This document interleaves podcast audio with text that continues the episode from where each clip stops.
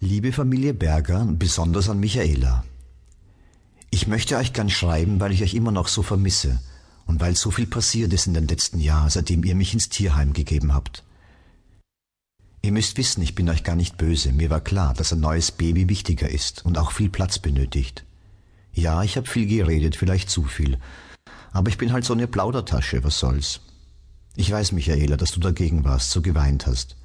Wie geht's dem Hasen Rudolf? Sag ihm einen schönen Gruß von mir. Also am Anfang war das wirklich lustig in dem Hundeheim. Ich kam an, wow, so viele Hunde habe ich noch gar nicht gesehen. Und was da Tag und Nacht erzählt wurde, die ersten Geschichten, Party ohne Ende. Da hat zwar keiner irgendjemandem zugehört, aber es gab auch kein Ruhe jetzt oder sei still. Nur nachts, wenn die meisten geschlafen haben, da habe ich an euch gedacht. Wenn wir in die Berge gefahren sind, meine große Hütte vor dem Eingang, das Kuscheln mit dir, Michaela. Oder der Trick mit den Augen. Da habe ich immer was zum Essen bekommen. Das war eine schöne Zeit. In dem Heim gab es jeden Tag, wir nannten es die Abholparade.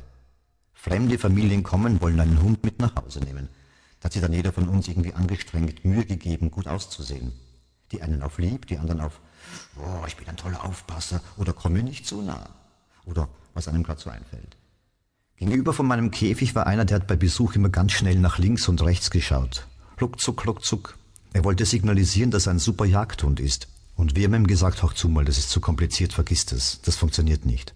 Aber der war so von seiner Idee überzeugt. Ich bin mir sicher, der sitzt jetzt noch da, links, rechts, links, rechts.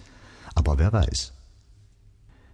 Für mich hat sich keiner richtig interessiert. Ich gehöre nicht zur jungen Garde. Der Schönste bin ich auch nicht. Und seit dem Unfall im Wald hink ich ja auch ein bisschen. Kommt nicht so gut. Nach fünf Wochen aber, da kam eine Truppe von Menschen und haben gleich 15 von uns mitgenommen. Auf einen Schlag. Mich auch. Das ist jetzt neun Monate her. Ich lebe in einer Anstalt für Tierversuche. Hier wohnen Katzen, Mäuse, Ratten, Meerschweinchen, Schafe, Hasen, Affen und eben wir. Hunde gibt es ungefähr 150. Am ersten Tag wurde uns allen die Zunge abgeschnitten.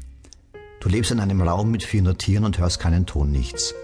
Aber mit der Zeit entwickelst du so eine Art von Gedankenübertragung. Ist schwer zu beschreiben, aber wir kommunizieren über Gedanken. Es läuft auf einer anderen Ebene ab. Das ist positiv. Wir sprechen und es ist doch still.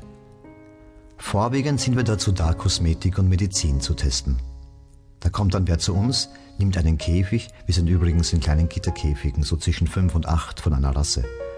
Und wir werden dann in einen Raum gebracht.